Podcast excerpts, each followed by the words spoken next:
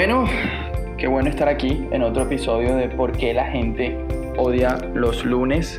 Estoy aquí con Dirio Donado, consultor en liderazgo corporativo de Newways. DC, ¿cómo estás? Bueno, Pipe, antes de, decirte cómo estoy, espero que la gente que está nadando, ¿verdad? De pronto hay gente nadando y ahora hay tantos artefactos que se pueden meter al agua y estás escuchando esto mientras nadas. Eh, bueno, sigue braceando, sigue, sigue, sigue dándole. Estamos contigo aquí esperando que, que hagas tus 200, 300 metros de piscina. Si no has regresado al trabajo y de pronto estás en playa y estás escuchando esto, pues de verdad deseamos que regreses al trabajo o amamos tu trabajo desde la playa. Y bueno, feliz de estar en este espacio que, cada vez me gusta más y donde, donde conecto demasiado con, con todo este, este espíritu, lo que hemos querido hacer aquí en Nubes. Así que hoy va a ser un tremendo episodio, tremendo. Así es, yo estoy muy emocionado por este episodio. Oye, esto que hace Dilio es que a nosotros nos gusta, no es de empezar cada episodio, porque es muy chistoso cuando uno tiene un podcast. La gente escucha el podcast en, o sea, en diferentes momentos de su día. random. Random, o sea, lo más extraño posible. Y no te he contado, pero hace poquito eh, estaba hablando con alguien que había escuchado nuestro podcast que dice, me encanta escuchar su podcast mientras me maquillo.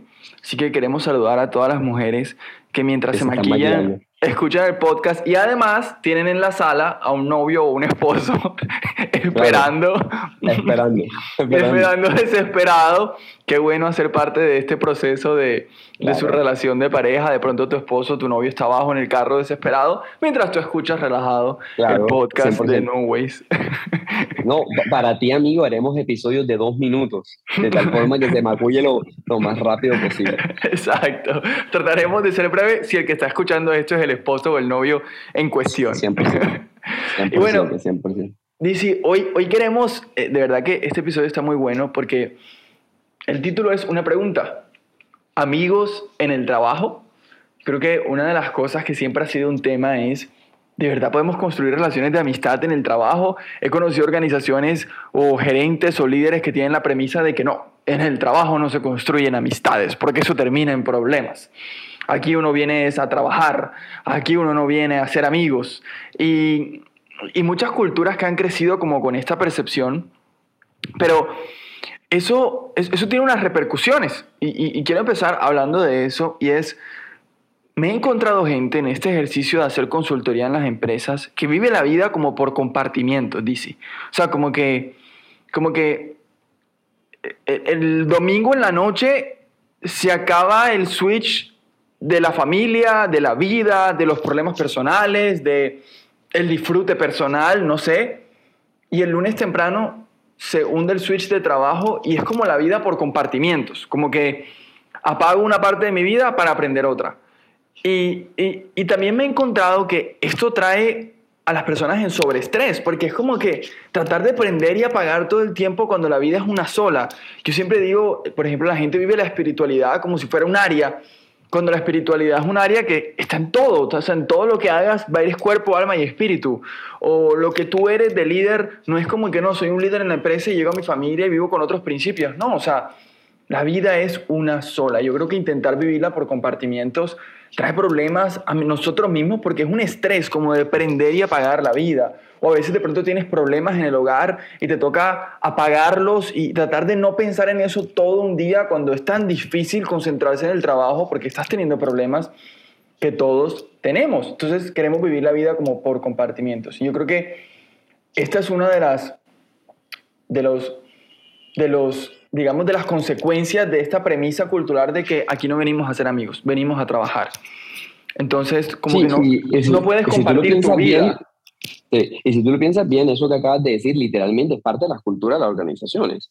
Eh, durante mucho tiempo, las, las, organizaciones de, de esta cultura autoritaria, literalmente la premisa es, tus problemas se quedan afuera, entras tú. Pero, pero bueno, al final, por, por muy linda que se oiga esa frase y por muy inspiracional que se oiga, como que tú y tú eres un valiente y puedes dejar tus problemas afuera, la realidad es que nadie va a dejar sus problemas afuera, nadie va a dejar su vida afuera.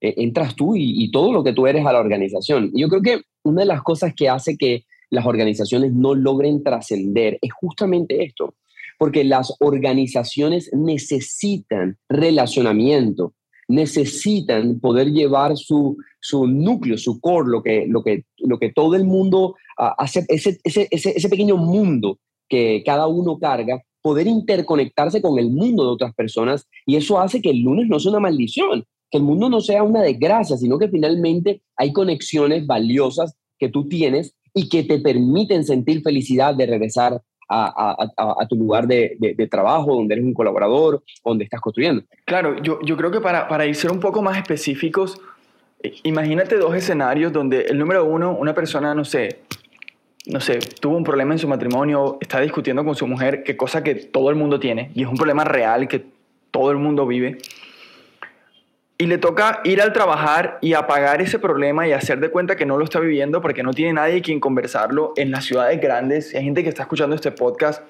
y está en una ciudad grande. Es muy normal que la gente no tenga relaciones cercanas porque no tiene tiempo de construirlas. Se demora dos horas en ir a trabajar, dos horas en la noche.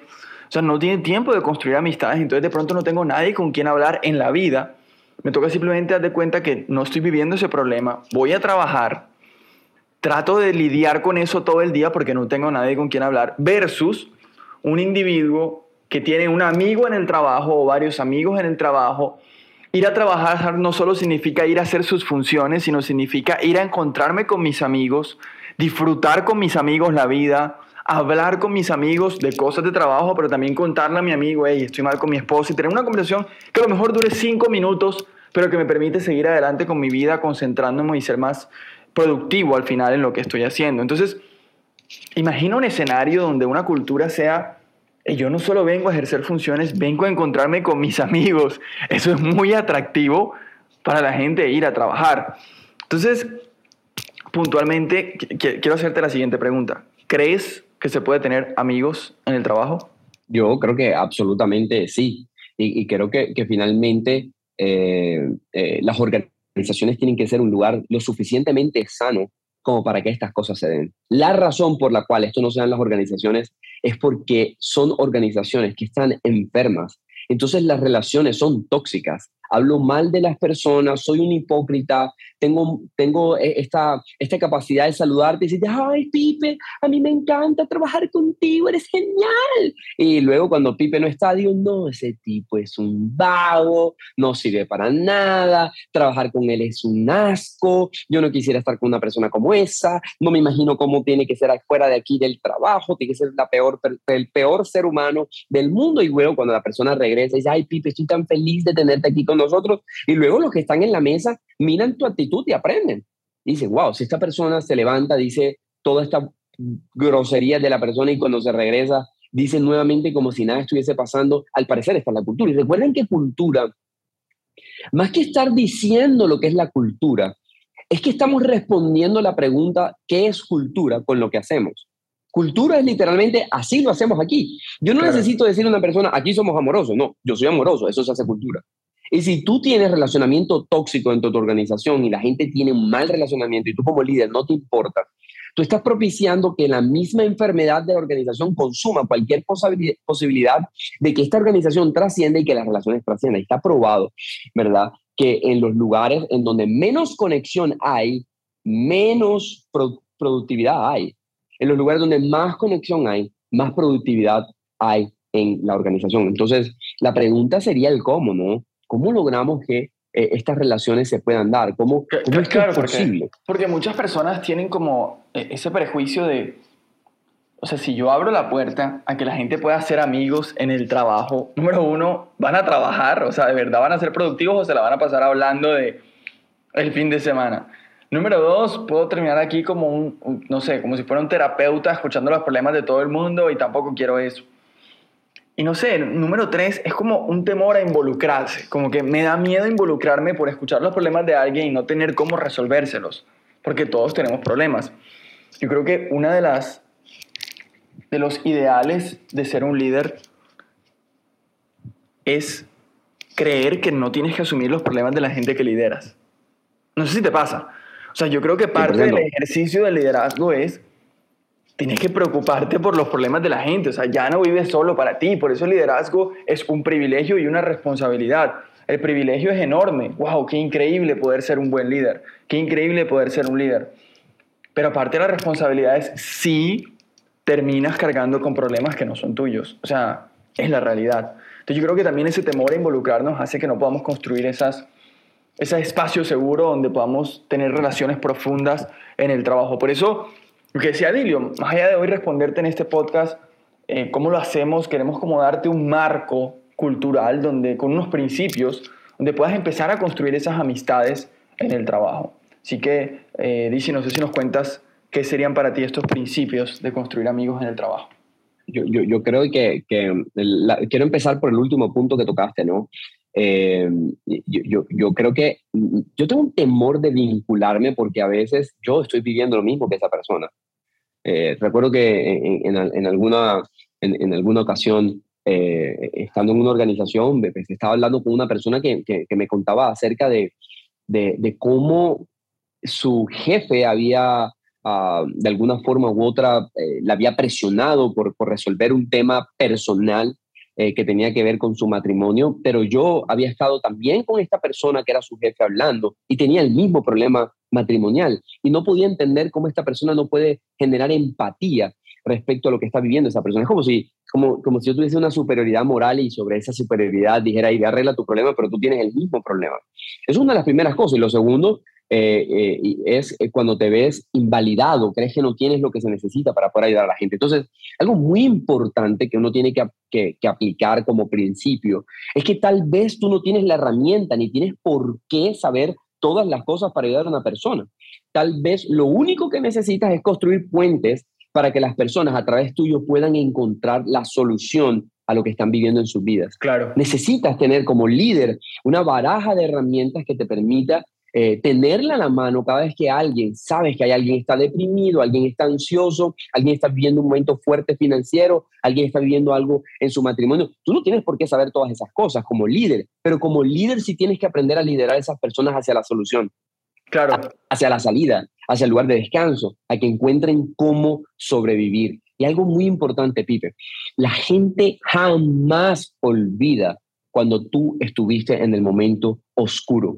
La persona que sale del momento oscuro, producto de tu liderazgo, tú habrás ganado su lealtad para toda la vida, porque la gente no olvida quiénes estuvieron en ese lugar. Wow, qué valioso eso. Es, eh, eso es eh, algo muy importante. Lo segundo, ¿verdad? Es que necesitamos límites sanos, porque eh, al final en todas estas cosas hay unos límites sanos.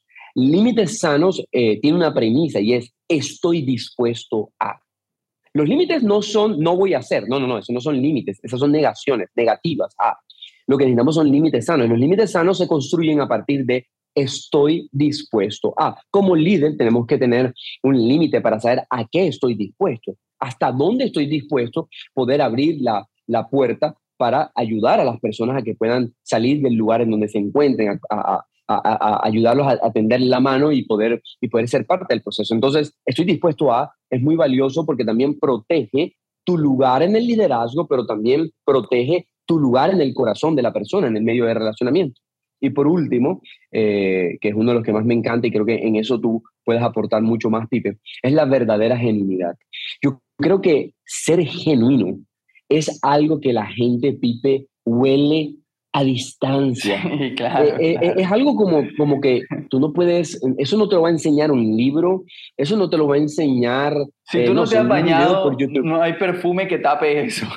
Ya, o sea, si tú, si tú si tienes una semana sin bañarte, no hay Hugo Boss que te salve. O sea, al final la gente dice, esto huele raro, hueles a Hugo Boss, pero también hueles a pecueca con, con, con mal aliento y, y, y algo anda mal contigo. ¿Podría dejar de hablar de marcas en nuestro podcast, por favor? Perdón, señor de Hugo. Señor, Hugo. Señor Hugo, perdónenme. Eh, al, final, a, lo que voy con todo esto es que la verdadera genuinidad crea verdaderas conexiones. Hay gente que sabe que está haciendo, dando herramientas, hay gente que sabe que estás colocando límites sanos, pero huelen a que tú no eres genuino, que todo eso lo estás haciendo porque lo leíste en un libro y lo que quieres es tener relaciones profundas para tener la lealtad de la gente la gente lo sabe. Porque o tú eres genuino o no lo eres. O tienes relaciones y conexiones con la gente o no las tienes. Y punto. No importa cuánto quieras hacer eh, un cursito online de, de, genuinidad. Esto sabe. Ahora, ¿cómo genero la verdadera genuinidad? Yo creo que eso tiene que ver con una profunda conexión con quien yo soy. y a partir de quién yo soy, me relaciono con los demás de forma transparente. Y yo creo que otro origen de ser genuino, eh, lo hablo lo hablo desde la perspectiva de consultor, eh, por, por, todo lo que he estudiado, leído y enseñado, pero también lo hablo desde la perspectiva personal, por lo que he vivido y he aprendido de cómo liderar y ser. Y yo creo que el origen de lo genuino está en, genuinamente, vivir un balance entre alcanzar resultados para ti y, y querer impactar la vida de la gente que te rodea.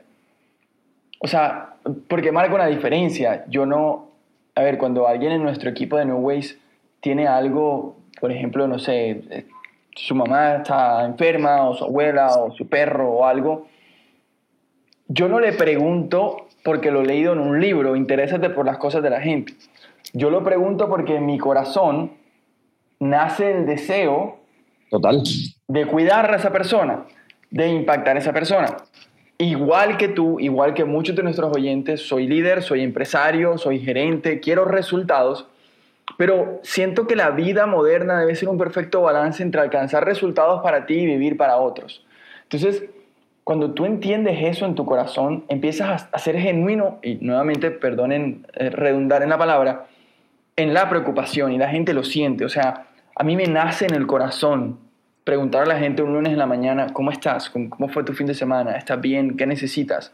Mí me nace en el corazón cuando sé que alguien está viviendo algo, eh, preguntarle. Y creo que, por ejemplo, entre nosotros, Tilo y yo somos socios, eh, hacemos negocios juntos, somos amigos, pero eh, siempre estamos pendientes de, preguntarnos el uno por el otro cómo van los asuntos de la vida. O sea, como que eso, no se deja a un lado, hey, ¿cómo va tal cosa? ¿Cómo va tal tema? ¿Cómo te fue en qué lugar? ¿Cómo están los niños? Yo le pregunto a Dilio por sus hijos. O sea, es algo genuino que nace nuevamente en el corazón, pero si vives tu vida 100% enfocado en lo que puedes lograr con la gente y no en la gente, eso nunca se va a sentir así.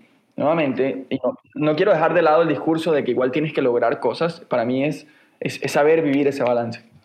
Sí, y, aportando ese balance, eh, a todas las personas que son hacedores, ¿verdad? Su temperamento pensador, dominante, y, que están del, del, lado del hacer, eh, es muy fácil, ¿verdad?, confundir la línea entre trasciendo porque quiero trascender en mi relación con esta persona y trasciendo porque quiero hacer con la persona. Y creo que la, la clave de todo esto está en dudar un poquito siempre cuál es mi intención. Yo siempre me pregunto eso, ¿verdad? ¿Por qué me quiero relacionar mm. con esta persona? Para no terminar eh, confundiendo esto en el camino y perder ser genuino. Entonces, eh, tres cosas, ¿verdad? No tengo que tener todas las herramientas, pero debería tener la capacidad de, de, de buscar cómo guiar a las personas hacia las herramientas que les van a dar las salidas, tener límites sanos que me permitan relacionarme desde, desde una forma más óptica, óptimas con las personas. Y por último, una verdadera genuinidad que va a permitir, ¿verdad?, que yo uh, le, le, le, pueda mostrar a la gente quién realmente soy yo a partir de mi conexión conmigo mismo, pero también quién quiero convertirme en las personas, en, en, en su vida, quién quiero ser en la vida de esas personas y que ellos, y que ellos lo sientan de manera genuina. Así que eh, sí se puede tener amigos y relaciones profundas en las organizaciones. Así es. Y qué, qué bueno hablar de esto porque yo creo que si tú empiezas hoy este camino, la gente va a dejar de vivir la vida en compartimientos, como decía al inicio, y, y, se va a sentir con menos estrés, va a ser mucho más productiva. Ir al trabajo va a ser no solo ir a ejercer un rol, sino ir a encontrarme con mis amigos. Que disfrute hacer la vida con los amigos, incluyendo el trabajo con los amigos. Así que me parece muy, muy valioso este episodio. Yo creo que a mí me ha encantado.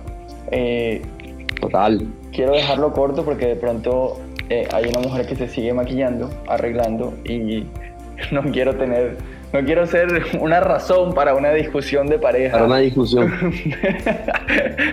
no, es que mira, bajé tarde porque estaba escuchando el podcast de No Ways. Claro. De pronto nos llega un correo a quejas y reclamos eh, diciendo, ¿podrían por favor no hacer podcast tan chéveres? Porque me toca esperar a mi mujer para salir. Eh, Total. No queremos recibir ese correo. Así es, así es. ¿Qué tal si, se acortan su programita y salvan mi matrimonio? puede pasar, puede pasar. Bueno, nada, un abrazo a todos los que nos escuchan. Qué chévere que estén acá. De verdad que hacemos esto con mucho cariño, con mucho amor y queremos dar de, la experiencia que hemos obtenido trabajando en empresas con personas. Eh, esperamos que les haya encantado y nos vemos en un próximo episodio de Por qué la gente odia los lunes.